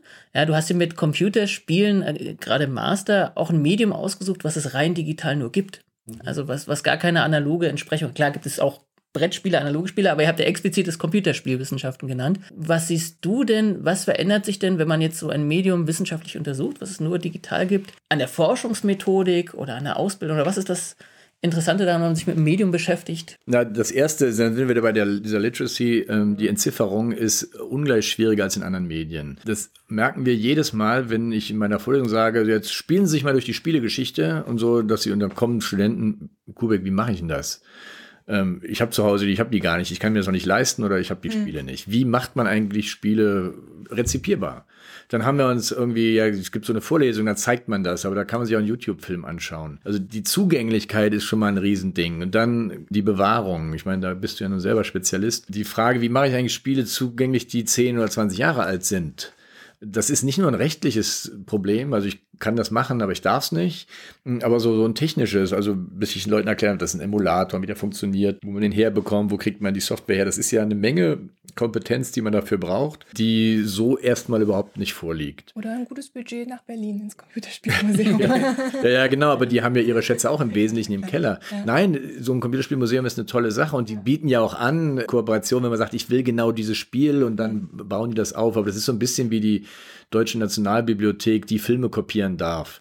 Da gibt es dann eine Stelle in ganz Deutschland, die das darf und mhm. wir dürfen es aber alle nicht. Auch unsere Bibliothek darf es nicht und die hat äh, digitale Datenträger, die allmählich verfallen und die darf sie aber nicht umkopieren, weil da was drauf ist, was sie nicht umgehen so eine dürfen. Denkweise aus der analogen Welt. Ne? Man könnte ja nach ja. Frankfurt fahren und sich den Film da im Lesesaal angucken. Genau können wir machen. Oder man kann es dort bestellen, aber es ist einfach vom Aufwand. Wir hatten mal die Idee, mit dem Computerspielmuseum zu kooperieren und dann würden wir zu Semesterbeginn, den wahrscheinlich drei Monate vor Veranstaltungsbeginn sagen, wir brauchen die Spiele. Mhm. Dann legen die die aus der Sammlung raus und dann dürfen wir eine Kopie benutzen, weil dort ja ein äh, materielles Gut der aus dem Verleih entzogen wurde. Also es gab so merkwürdige Modelle. Faktisch ist es ja so, dass wir uns vielleicht überlegen, okay, in zwei Wochen zeige ich mal das Spiel und das ist einfach logistisch überhaupt nicht zu handhaben in der Zeit. Und selbst dann, dann zeigen wir ein Spiel. Ich würde aber gerne, aber wenn ich einen Film bespreche, dann sage ich, es gibt einen Sichtungstermin, wir schauen uns den an und dann wird der so rezipiert, wie er rezipiert werden wollte, nämlich Leute schauen in dunklem mhm. Raum nach vorne. Bei Spielen, das will rezipiert werden, einer beschäftigt sich und zwar jeder individuell mit seinem Controller und wahrscheinlich auch mehr als zwei Stunden mit diesem Werk und dann kann man informiert darüber reden. Das ist eine immense Herausforderung. Unsere Studenten reagieren darauf, da gründen sich so dezentrale Lesezirkel, wenn man so will, halt Spielezirkel. Und dann haben wir das Problem, so ein Spiel dauert halt mal so 10 bis 20 bis 30 Stunden, ein Film dauert halt äh, zwei bis drei Stunden. Also die schiere Dauer ist überhaupt nicht handhabbar, wenn man über viele Spiele reden möchte. Auch wenn man die untersuchen möchte, dann kann ich keine Ausschnitte, ich kann nicht einfach im siebten Level in die Szene, ich kann beim Film kann ich reinspringen, beim mhm. Spiel muss ich wieder, was zeige ich, einen Film, also einen YouTube-Ausschnitt. Ganz selten spiele ich mir mal vor und dann zeige ich dann doch eher so die ersten Szene, so die Eröffnung oder irgendwelche, wo man schnell hinkommt. Also das macht's deutlich schwieriger. Also wir haben die Bewahrung, wie, wie, wie komme ich dran, die Rezeption, die Zugänglichmachung, dass man überhaupt darüber arbeiten kann. Das sind alles so Herausforderungen, die man bei digitalen Medien natürlich hat. Auf der anderen Seite, dadurch, dass es digital ist, kann ich es eben, so ein Screencast lässt sich halt auch sehr einfach herstellen. Und da muss man sagen, sind die äh, Rechteinhaber ja noch erstaunlich moderat. Ich kann keinen Screencast von einem Screening machen. Also ich zeige einen Film und den hinterher zeige ich das gezeigt auf YouTube. Das geht dann netterweise nicht, aber ich kann halt Spiele komplett auf YouTube mir anschauen, was richtig finanzielle Auswirkungen hat, weil es gibt äh, Spiele, gerade so diese narrativen Spiele, wo Leute eben das Spiel ja nicht kaufen, sondern sich so ein YouTube Let's Play anschauen, manchmal über 20 Stunden, aber dann eben das Spiel nicht kaufen, weil sie die 70 Euro nicht ausgeben wollen oder 50 und sagen, mir reicht ja eigentlich, dass ich Geschichte mitkriege. Naja, das wäre ein Grund zu sagen, das muss weg, weil es ein entgangener Einkauf ist. Bei Filmen ist es klar, wenn ich einen Film auf YouTube schaue, dann schaue ich ihn im Zweifel nicht mehr auf DVD. Wenn ich ihn in HD HD-Qualität bekomme. Und da wird das ja sofort vom Netz genommen. Bei Let's Plays ist es noch relativ moderat. Ich hoffe, dass das so bleibt, sonst müsste man seine eigene Form der Archivierung aufbauen. Mhm. Also wissenschaftliche Let's Plays. Der Nachteil bei Let's Plays ist halt das Gelabere der Let's Player, die halt meinen, also es gibt ja wohl auch viele, die kommen, weil ich da so Sachen drüber rede und nicht, weil die das Spiel sehen wollen. Und das ist natürlich in unserem Kontext nicht brauchbar, dass dann irgendjemand da so seinen Senf zu jeder Szene abgibt. Aber es gibt ja auch die Silence, also wo nur das Spiel gezeigt gezeigt wird und eben niemand das kommentieren muss. Wie zitiert man dann so ein Computerspiel? Ist es dann Szene X, äh, Minute ja, Y oder ja, ja, das Spiel anders? Ja, ich würde tatsächlich eine Minute aus dem YouTube-Film zitieren. Ah, Manchmal kann man, also wenn es was Dramaturgisches mhm. ist, kann ich halt sagen, im siebten Level geschah folgendes, weil wenn man weiß, das ist ein Knoten, wo auch jeder vorbeikommt. Praktisch zitiert man einen Teil des Drehbuchs oder des Skriptes des Spiels. Äh, wenn man eine bestimmte Mechanik aufbauen will, ist schwieriger, dann muss man es letztlich beschreiben beschreiben. Aber auch da würde man wahrscheinlich wieder einen Ausschnitt aus dem YouTube Let's Play zitieren um klarzumachen, was es geht. Also das, die Frage bei Zitieren, es ist ja interessant, zitiert wird meistens ein Ausschnitt aus der Story. Also man will irgendwie auf irgendeinen dramaturgischen Höhepunkt oder eben ein ethisches Dilemma hinweisen, was man da hatte. Und dann kann man ja nicht sagen, es ist bei jedem Spiel nach drei Stunden, sondern es hängt ja vom Spieler ab. Dann zitiert man ein Let's Play. Und ansonsten zitiert man das Spiel, naja, Publisher, Name, Erscheinungsjahr und vielleicht noch Plattform, auf der das gespielt wurde. Aber das wird dann meistens so als das gesamte Werk. Also man mhm. referenziert ein Spiel und dann zitiert man das Spiel als Ganzes und nicht irgendeinen bestimmten Ausschnitt. Welche Werkzeuge des Let's Play, also das sind YouTube-Videos, wo Leute ein Spiel spielen und das dann eben kommentieren. Welche Werkzeuge setzt ihr denn konkret ein in der Lehre? Also diese Videos sind eins. Oder welche Werkzeuge würdest du jetzt angehen, Medienwissenschaftler, Medienwissenschaftlerinnen empfehlen, sich mit zu beschäftigen? Also gibt es irgendwie so Standardwerkzeuge, Standard-Tools, äh, Spiele-Engines, irgendwas? Ja, also es hängt ja davon ab, was man vor. Wenn ich auf diese ange also dritte Ebene, Writing Literacy oder Production Literacy, da muss man Engines können. Also die Leute sollen lernen, wie sie ein Spiel oder so eine Vignette, ebenso mit der man mal was zeigen kann, hervorbringt. Wir schulen ja Unity als äh, relativ niederschwellige Engine, mit der man schon sehr brauchbare Resultate hervorbringt. Und das wäre auch, wenn mich einer fragt, ich möchte bei Ihnen studieren, ich habe jetzt noch ein Jahr Zeit, was soll ich machen? Sagen, lernen Sie Unity. Ist das kostenlos? Ist kostenlos, ja. Also das ist wie viele der Produktionsmittel heutzutage ab einer bestimmten Summe. Wenn ich damit kommerziell im Markt gehe und dann ab 100.000 Einnahme, dann muss ich 25 Prozent oder so bezahlen. Das ist ein fantastisches Angebot, dass man nämlich auf unserem Niveau irgendwie frei arbeiten kann und dann lange Zeit auch davon unbehelligt ist. Und wenn man da richtig Geld hat, dann ist ja auch in Ordnung, dass man das irgendwie teilt mit dem, dem man das verdankt. Aber gerade für Ausbildungszwecke, aber auch so zum Selbststudium ist das kostenlos, ja. Und das gilt für, na, nicht alle, aber für viele Produktionswerkzeuge. Also das würde ich dir empfehlen, nicht, dass man lernt, Spieler vorzubringen. Da gibt es jede Menge YouTube-Tutorials, Bücher, also findet man alles, was man braucht, man muss es halt nur tun. Auf wissenschaftlicher Seite, also wenn ich jetzt in die Medienanalyse gehe oder in die mhm. Theorie, da ist es das Klassische. Also man liest ja dann Texte darüber und da braucht es dann auch keine besonderen Dinge. Was empfehlenswert ist, tatsächlich so ein Screen Grabber, dass man einen Screenshot machen kann oder eben, also das geht bei PC-Spielen einfacher, aber versuchen wir aus einer PS3 ein Let's Play zu bekommen. Da muss man erstmal das verschlüsselte Videosignal entschlüsseln, weil das gar nicht aufgezeichnet werden darf. Und das sind so Tricks, die man hat. Gut, das andere ist tatsächlich Anfängern, die kommen und sagen, ich kenne nur Tablet-Spiele. Hier ist ein Controller. Das sind 24 Knöpfe, vielleicht auch 14, aber ich habe trotzdem nur 10 Finger. Hier, lern das mal.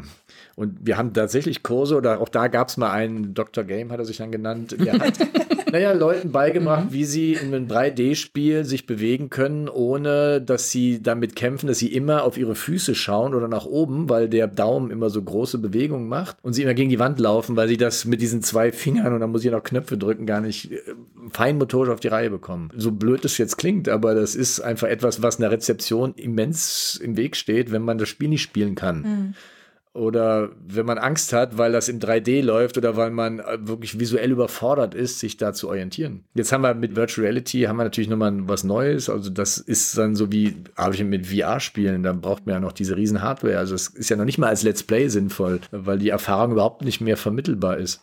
Also wir haben diese wechselnden Dispositive auch noch, dass wir ständig neue Techniken haben. Augmented Reality ist ja jetzt das nächste große Ding. Da kommt man ja als Computerspielwissenschaftler kaum hinterher, geschweige denn als Student. Und das sind so Herausforderung, sagen wir mal. Aber die Werkzeuge sind bei uns ganz elementar. Lern erst mal lesen. Und dann lernst du vielleicht nachdenken drüber und dann lernst du schreiben. Aber das Lesen lernen ist nicht jedem mitgegeben. Ich erinnere mich auch noch, als Counter-Strike, also als Killerspiele noch groß im, äh, im, im Schwange waren. Da hatte ich mal eine Gruppe von Studenten, da haben wir dann über Counter-Strike gesprochen. Und dann habe ich gesagt, so, jetzt alle Mann in Computerpool, wir spielen das jetzt. Was? Wir sollen ein Killerspiel spielen? Ähm, es gab Riesensorge bei einigen, also manche kannten das jetzt schon. Jetzt werde ich zum Mörder. Ja, genau. Jetzt, jetzt wird dieses Spiel seine dunkle Wirkung entfalten und dem kann ich mich ja gar nicht entziehen. Das ist wie eine Droge. Also es ist wie wenn ich jetzt sage, jetzt alle mal die Venen raus, wir pumpen uns jetzt mal was rein. So haben sich manche gefühlt und das, oh Gott, ist das jetzt schlimm? Passiert jetzt was mit mir? Ich sage, nein, alles ganz ruhig, äh, vertrauen Sie mir. Und dann haben die das gespielt und nach 20 Minuten, also die sind ja alle gescheitert, die Anfänger, weil sie ja immer auf die Füße gucken, gegen die Wand laufen. Aber dennoch so stellte sich ein so, ach so, das ist das. Ach so, ich habe mir aber schlimmer vorgestellt, aber fand ich trotzdem blöd. Dann haben die gesagt, spielen sie nicht mehr. Es war zumindest die Angst raus, es da mit einem Produkt zu tun zu haben, das etwas mit mir macht als Spieler, was ich überhaupt nicht mehr kontrollieren kann. Und das ist so eine Form von Erfahrung, die man nicht Spielern, die aber sagen, ich würde hier gerne, also ich hatte mal eine Frau, die sagte, sie würde hier gerne studieren, weil ihr Bruder ist irgendwie nach World of Warcraft süchtig und sie hasst Computerspiele. Sie würde sie aber gerne verstehen, was die mit Menschen machen. Und die haben wir zugelassen, sie ist nicht erschienen. Also das gibt's auch, aber es gibt Leute, die kommen hierher wegen der Filme Filme und nicht wegen der Spiele. Und die kennen sich gar nicht so gut aus in dem Medium. Das sind nicht alles so schon professionelle Digital Natives, die kennen ja schon mhm. alles, mhm. weiß man ja. äh, und genauso wenig, wie sie das mit den anderen Medien kennen, das, kennen sie das mit den Spielen. Und da zu sagen, lern erstmal das Medium zu rezipieren. Vielleicht auch Spiele, die du sonst nicht spielst. Also nicht immer nur FIFA oder Call of Duty oder League of Legends, sondern auch mal Spiele, die man so nicht kann. Das muss man erstmal lernen. Und das wäre so eine Form von Zugänglichkeit, was andere Medien entweder nicht haben, also gerade Textbücher haben das natürlich durch die Schule. Comics ist auch so ein Ding. Es gibt ja viele Menschen, die nicht Comics lesen können. Also die lesen die Texte, schauen sich die Bilder an, aber lesen die Texte, weil sie gelernt haben, mit Texten umzugehen. Und dann gibt es andere, die gucken nur die Bilder an, aber lesen die Texte nicht, weil das zu viel Text ist. So.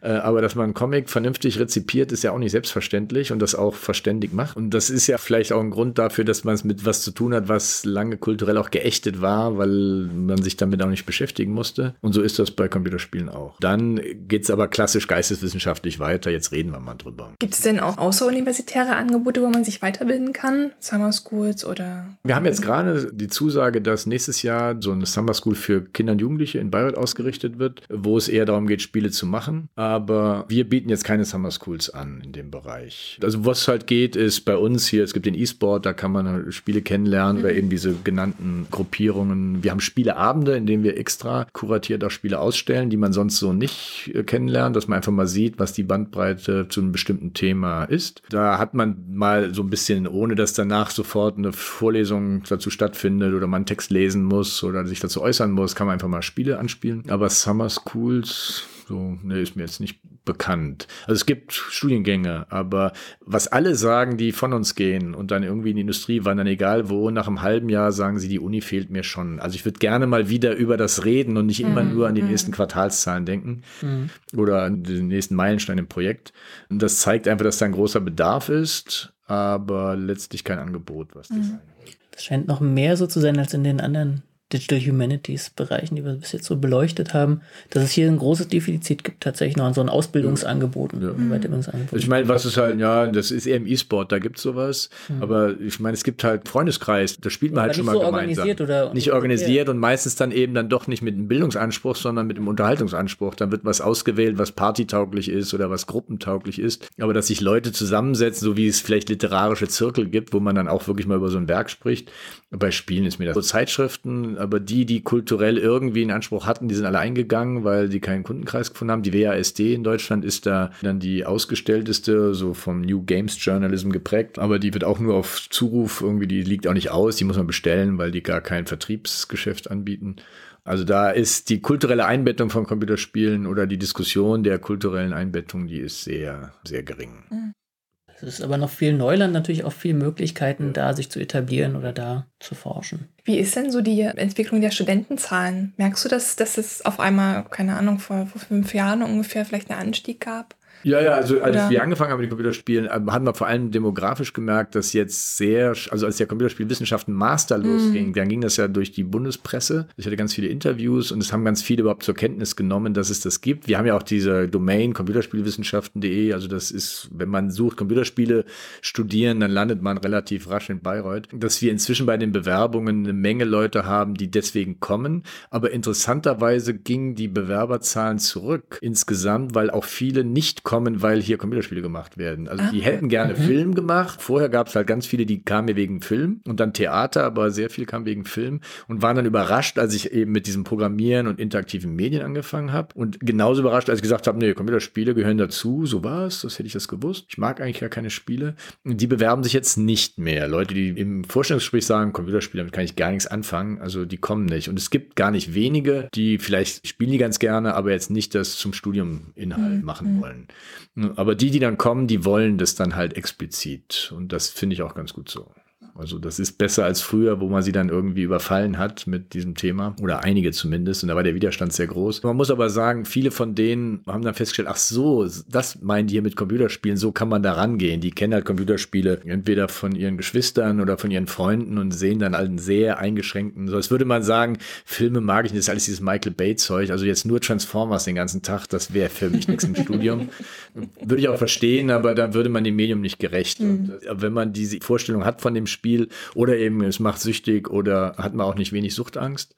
Ich spiele nicht, weil ich Angst habe, dass ich nicht mehr loskomme, gab es häufig den Satz. Oder eben, weil man nur bestimmte Titel kennt aus dem Freundeskreis. Äh, wird dem Medium nicht gerecht, aber wenn man es nicht anders kennt, dann ist das natürlich entscheidend. Das wird besser wahrscheinlich, weil Computerspiele inzwischen nicht mehr so dämonisiert werden, auch bei Nichtspielern. Mhm. Ist ja bekannt, ne? also Durchschnittsalter 37 und 50 Prozent spielen regelmäßig, also halt meistens zum Smartphone-Tablet-Bereich, aber dennoch irgendwie Angebote, die man als Computerspiele bezeichnen kann. Damit ging auch so ein bisschen die Sorge zurück, dass da irgendwas passiert mit einem, sondern es ist halt ein Medienangebot wie andere auch. Und je jünger die Leute sind, desto mehr haben die auch eigene Erfahrungen, ohne jetzt große Vorbehalte mitzubringen. Aber es gibt trotzdem wahrscheinlich eine Menge, die sagen, ja, ist schon ganz interessant, aber es ist halt Freizeit und es ist halt nur ein Spaßprodukt zum Zeitverschwenden und so richtig beschäftigen, damit will ich mich nicht. Muss man auch respektieren. Aber die, die kommen, die wollen es auch wissen. Das heißt, da ist eine Entwicklung im Gange, die sich ja, dann. Finde ich schon. Und was würdest du dem Nachwuchs mit auf den Weg geben? Als Wunsch oder Sapere als, als Aude, Tipp? Äh, nicht? Also den Leitspruch der Aufklärung. Als Tipp ist tatsächlich nicht nur in Verfügungswissen zu denken, mhm. weniger Angst zu haben, dass man irgendwann mal funktioniert in dieser Gesellschaft. Äh, denn wenn man versucht, sich persönlich irgendwie weiterzubringen, äh, dann findet man auch seinen Platz. Und meistens ist es nicht der, für den man irgendwie gezielt sich versucht hat auszubilden. Und Sapere Aude heißt ja irgendwie vage oder trau dich deines eigenen Verstandes zu bedienen, vage zu denken, ist, glaube ich, etwas, was zumindest in unserer Institution so ein bisschen unter die Räder gekommen ist, auch durch diesen Bologna-Prozess, der ja Vorteile hat, aber auch eine Menge Nachteile insbesondere weil es so verschult ist und so Jahrgänge wieder eingeführt werden und man keinen Kontakt mehr zu Älteren hat, die schon was gelernt haben. Die lernt man einfach nicht mehr kennen oder nur zufällig. Ähm, das ist schon etwas, was, glaube ich, sehr prägend war in früheren Ausbildungsformen. Und das sage ich meinen Studenten und ich bin wirklich entsetzt, wie lange das dauert, bis die anfangen zu sagen, hey, ich kann mir auch was selber beibringen. Hm. Also es gibt ja auch die Möglichkeit, dass ich selber lernen kann, dieses lebenslange Lernen, das man zwar immer sagt, also wie oft es heißt, kriege ich dafür Punkte, brauche ich das für eine Klausur oder für einen Abschluss, mhm. dann ist es nett, aber habe ich jetzt keine Zeit. Und also unter welchem Prüfungsstress die stehen und sowas wie, na, was ja das Bildungssystem immer so in Paragraph 1 des Schulgesetzes schreibt, es geht um Persönlichkeitsbildung, Entfaltung von, bla bla bla, und dann wird aber doch nur getestet, ob man unterrichtskonformes Wissen abrufbereit halten kann. Äh, dahin entwickelt sich Universität auch. Mhm. Finde ich sehr bedauerlich, weil es muss sich auch irgendwie ein Ort halten können, in dem man mal was ausprobiert, auch geistig und nicht auf so vorgefahrenen Schienen arbeitet, die ich ja selber mitlege, weil ich ja rein prüfungsrechtlich die Module so gestalten muss. Aber da versuche ich zumindest denen zu zeigen, dass das möglich ist, ermutige sie auch, eben gründet was, macht was und redet mit mir über alternative Prüfungsformen, wenn ihr da eine Idee habt. Manche nutzen das, viele nicht wenn ich denen was mitgebe, in mehreren, also fangt früher damit an und nicht erst im dritten Semester im Master, weil dann gibt es nur noch ein Semester oder zwei und dann mhm. ist man fertig mit dem Bildungssystem. Und hinterher zu merken, Mensch, was ich alles hätte machen können, wenn ich das vorher gewusst hätte, ist ja nicht so, dass wir es nicht gesagt hätten, wenn ich das vorher geglaubt hätte, was mir da gesagt wurde. ja, das sagen die dann, wie gesagt, ein halbes Jahr raus. Dann, oh Mensch, jetzt nochmal, da würde ich ja und wüsste ich, aber dann ist halt zu spät. Und äh, wie früher man damit anfängt, das auch ernst zu nehmen und auch ernsthaft an sich irgendwie zu arbeiten, desto interessanter kann das werden, zumindest aus unserer Sicht. Ja, ja dann vielen Dank für das tolle Interview. Ja, ganz herzlichen Dank. War sehr spannend. Ist, äh, ja, ich danke auch, war sehr schön. Tschüss. Na, hat es euch gefallen? Falls ja und natürlich auch falls nicht, dann freuen wir uns natürlich auf euer Feedback auf Twitter oder als persönliche E-Mail an redaktion.digitale-wissenschaft.de. Ihr könnt uns natürlich auch gerne mal einen Brief schreiben. Ja, und falls der ein oder andere jetzt vielleicht denkt, das war ja alles super spannend, aber mir kam die Diskussion zu Ethik bei Computerspielen und zur Bewahrung dieser Kulturartefakte doch jetzt ein bisschen zu kurz. Das ist richtig, denn das wird unser erstes neues Versatzstückformat. Ich hoffe, ihr hattet Spaß an der Folge. Wir sind jetzt, wie gesagt, auf dem Weg, gleich die nächste aufzunehmen und freuen uns mit euch auf ein spannendes Jahr. Bis dann. Tschüss. Bis dann. Ciao. Das war Digitale Wissenschaft. Weitere Informationen und Links sowie Diskussionsmöglichkeiten zum Podcast findet ihr auf unserer Webseite digitale-wissenschaft.de. Dort gibt es auch unseren Wissensblog, in dem wir über Tools, Software und hilfreiche Methoden der digitalen Forschung informieren. Wenn euch die Sendung gefallen hat, könnt ihr uns gerne auf der Crowdfunding-Plattform patreon.com/digiwissen unterstützen. Unser Titellied lautet Epic Song und ist von Boxcat Games. Wir bedanken uns bei allen Zuhörern und freuen uns schon auf das nächste Mal.